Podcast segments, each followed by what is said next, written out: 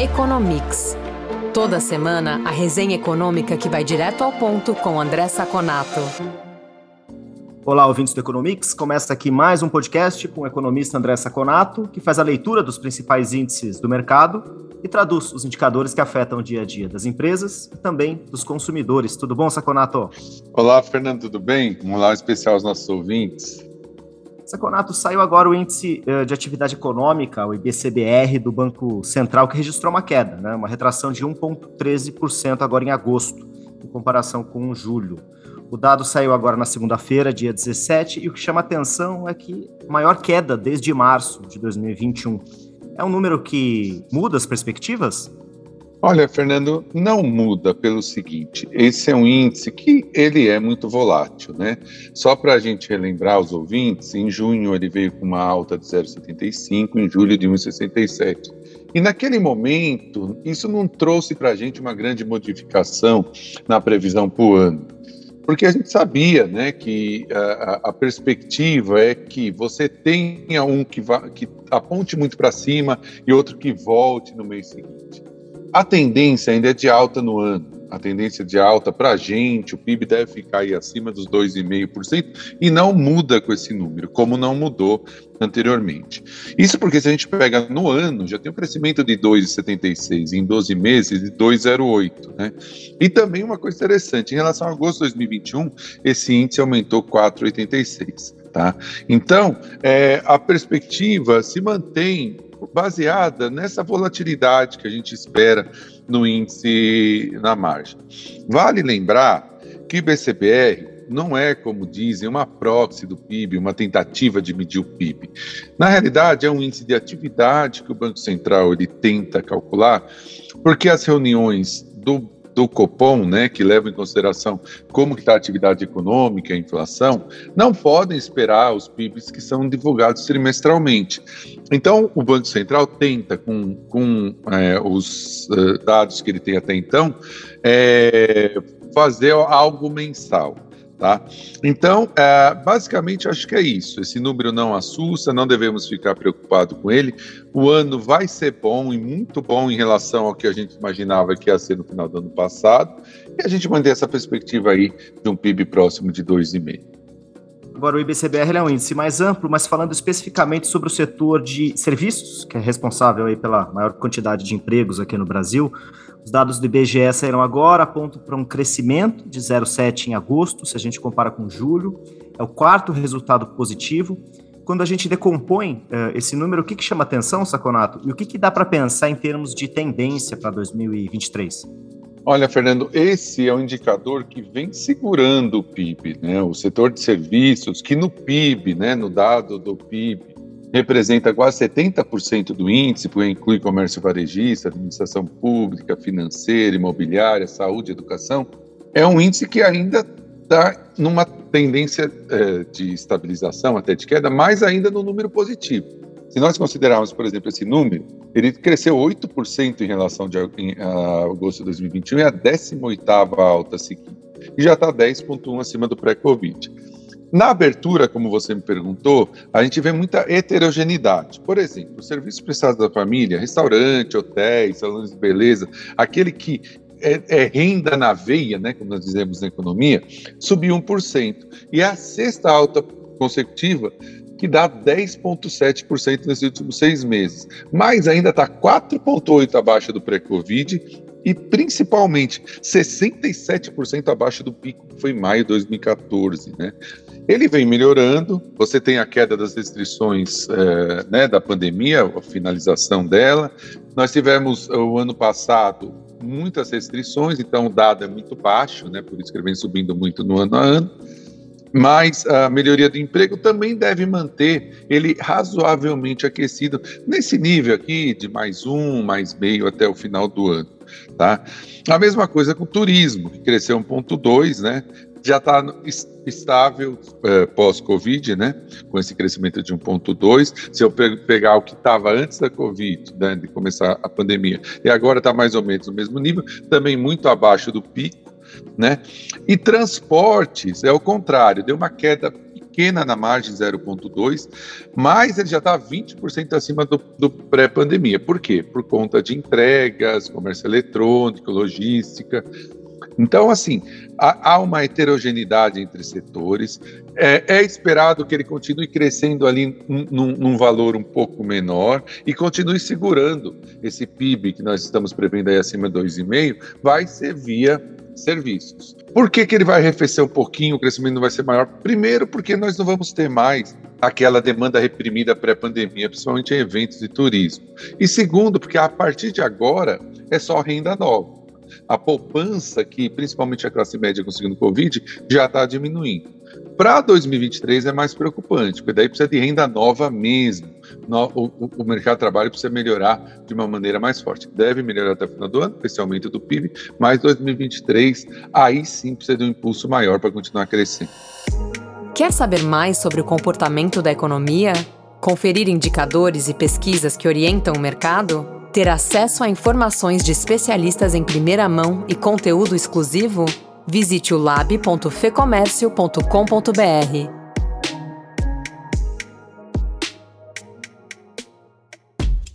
Saconato, alguns números do mercado imobiliário dos Estados Unidos saíram os dados do Existing Home Sales, as vendas caíram 1,5% em relação a agosto, caíram 23,8% em relação ao ano anterior, é um número muito expressivo. O que, que mais chama atenção, Saconato? Existe uma relação com juros importantes aí, né? Exatamente, exatamente, Fernando.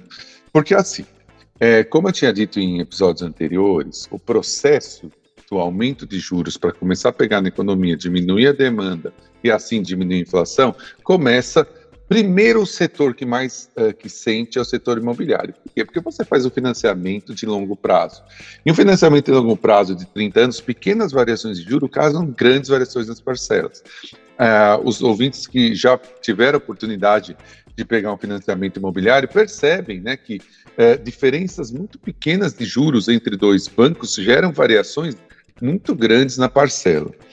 Isso já está acontecendo nos Estados Unidos. O segundo seria o automóvel, né, que pega também é um financiamento mais longo, mas não tão longo, e depois vai para o crédito direto ao consumidor.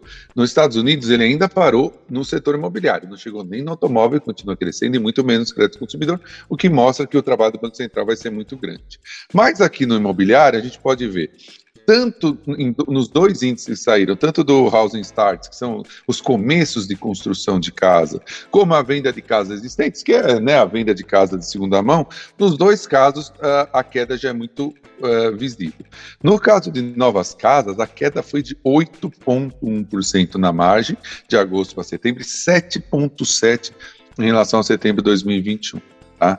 Uh, o índice de sensação dos construtores piorou ainda mais já no começo de outubro. Então, assim, há uma sensação muito é, já disseminada é, no setor de que isso já tá, tem uma grande influência.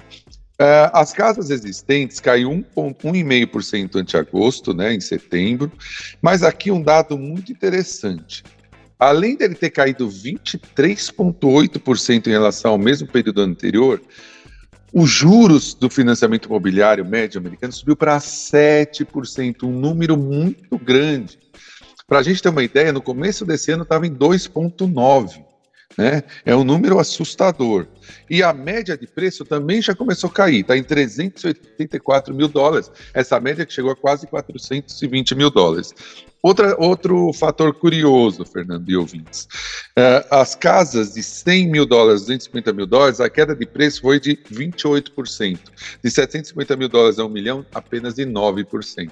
Está mais concentrado nas pessoas é, de mais baixa renda, que são mais dependentes de financiamento, né? As pessoas de mais alta renda eh, geralmente compram uh, à vista. E agora, o prazo médio que uma pessoa demora para vender uma casa é 19 dias, chegou a ser 13. 19 ainda é muito pouco. A gente percebe que ainda tem um mercado aquecido. Você põe sua casa para. Imagina você colocar sua casa hoje, que nós estamos gravando no dia 20 para vender, e até o dia 10 de, de novembro ela já está vendida. Ainda é muito pouco. Então, isso mostra que ainda está aquecido. Mas a gente já começa a sentir com força é, a desaceleração desse setor. Indo para a zona do euro agora, a inflação continua alta, não só na zona do euro, também no Reino Unido. Hoje, inclusive, a gente teve a saída da Liz Truss, que caiu por conta de uma série de políticas econômicas que foram sugeridas. Lembrando que a gente tem energia com um peso grande nesse resultado de inflação. Qual é a leitura de momento, Saconato? Eu acho que você é, tocou no principal assunto, né? Vamos abrir isso nos números, que é energia. Vamos abrir isso nos números para o nosso ouvinte perceber o que está acontecendo lá. O índice de preço ao consumidor da zona do euro, que é o agregado de todos os países, né? Cresceu 9,9 em setembro, já vinha crescendo 9,1 em agosto, né? Um resultado terrível, subiu 0,8 pontos percentuais em 12 meses. O core também subiu, mas a gente percebe, se a gente fizer a comparação que nós falamos na semana passada dos Estados Unidos, é a diferença. O core estava 4,3 em agosto e 4,8 em setembro. Subiu, é ruim. Mas lembra dos Estados Unidos que nós falamos que a inflação estava em 8,1 e o core estava em 6,6. Significa que o, o core, que é o núcleo duro, que é a, a inflação disseminada, a inflação demanda, que o Banco Central tem que combater com mais força, ela é muito pior nos Estados Unidos de aquecimento da, da demanda do que na Europa. Para a gente ter uma ideia, desse 9,9, a energia contribui com 4,2, quase metade. Serviços, por exemplo, 1,8, bens, 1,5. São dados que não são preocupantes, esses aumentos de serviços e bens, como é de energia. Então, é muito focado nisso. No Reino Unido também, a inflação foi de 10,1 em setembro, quase a mesma coisa que a zona do euro, e foi, tinha sido 9,9 em agosto, mas é a mais alta em 40 anos. E como você disse, é interessante a gente citar para o nosso ouvinte entender o que aconteceu para listas hoje, né, renunciar, hoje dia 20 que nós estamos gravando, é, renunciar ao seu posto. Como nós tínhamos falado na última, no último Economics, o, o governo britânico tinha soltado um, um pacote de medidas econômicas para melhorar a economia. Um pacote expansionista de 150 bilhões de libras, ou em corte de impostos, ou em subsídios, principalmente energia. Né? Só que o que aconteceu? Quando ele soltou esse, esse imposto com essa esse pacote, com essa inflação de 10%, o mercado ficou desesperado e achou que o governo era um responsável e acabar com as finanças da, do, do Reino Unido. O título de longo prazo mais vendido do Reino Unido, que se chama de Gilt, subiu, os juros dele subiu de 2 para 5% de uma hora para outra. O que, que aconteceu? A maioria dos fundos de pensão do Reino Unido tem, são lacerados nesses títulos. E quando você sobe os juros, para que você consiga atingir aquele valor no final, na maturação do título, o valor de mercado dele cai. Então, os fundos de pensão tiveram perdas num dia de 25% e começaram a ter problema para pagar os aposentados. O Banco Central do Reino Unido falou o seguinte: olha, eu vou entrar, vou comprar esses títulos para esse juro baixar como um demandante, mas, primeira-ministra, eu não vou fazer isso sempre, se vira. E aí ela reverteu as políticas. Não só não vai mais, não iria mais, né, porque agora não vai ser ela, diminuir a, a, os impostos, como ia aumentar os impostos e fazer uma política contracionista. Tudo isso gerou desconfiança e ela teve que sair. Agora, provavelmente, o novo governo vai colocar as coisas no trilho, que, infelizmente, para o Reino Unido, o ideal é que você gere um, uma recessãozinha para que você, pelo menos, ajuste a inflação e aí você, sim, comece um ciclo virtuoso. Para fechar, não tem como não falar. A gente teve agora os destaques do Congresso do Partido Comunista. É um encontro importante que acontece a cada cinco anos, dá uma série de direcionamentos. O que, que você destacaria, Saconato? Olha, Fernando, isso é o mais importante é, Congresso da China. Ele é feito de cinco em cinco anos para eleger, entre aspas, né, o novo governo chinês. Não é para eleger, porque na verdade já está tudo combinado. Quando chegar lá, já tem alguém escolhido. Geralmente, os, os primeiros ministros chineses, os presidentes, eles só tinham, podiam ter dois mandatos de cinco anos. Ele não poderia buscar ser reconduzido ao terceiro. Só que Xi Jinping, numa mistura de truculência com oposição, com alguma é, capacidade política, em 2018 ele quebrou essa proibição, para que ele mesmo pudesse ser levado para o terceiro mandato. E aí ele faz um discurso. Esse discurso é importante porque ele tem três funções falar sobre o que ele já, já, foi feito por ele, mostrar o roteiro do trabalho na semana dessa reunião do Partido Comunista, que dura uma semana, e falar sobre os próximos cinco anos da China. E aí que eu vou colocar a nossa atenção, para ver o, como que a China deve se comportar nos próximos anos.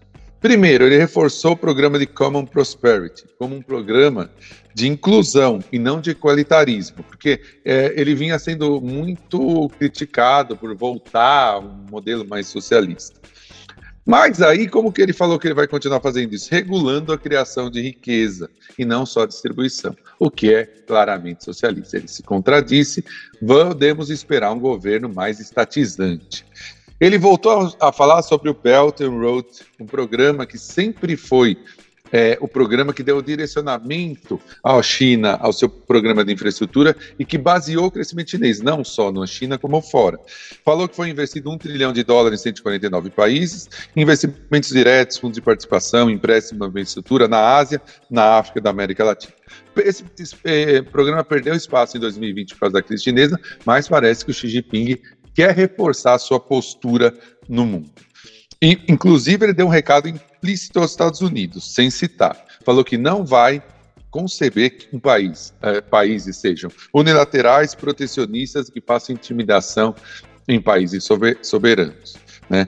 Falou também que precisa fazer uma reforma do sistema de governança global, claramente mostrando que os Estados Unidos têm uma força desproporcional. Reforçou os investimentos em meio ambiente, né, que é a energia limpa, mas reforçou também que vai lutar fortemente contra o separatismo de Taiwan, outro, outro ponto importante, e vai rechaçar qualquer interferência externa. Está preparado para usar força e a reunificação vai ser necessária para o rejuvenescimento da nação chinesa. Ele citou que até 2049, eu não sei por esse número, ele, uh, Taiwan já deverá estar totalmente integrado à China. E para finalizar, e o mais importante, é, ele reforçou o afastamento dos preceitos pró-mercado que foram feitos na China nos últimos anos, começando pelo Deng Xiaoping, que fez a grande reforma liberal na China.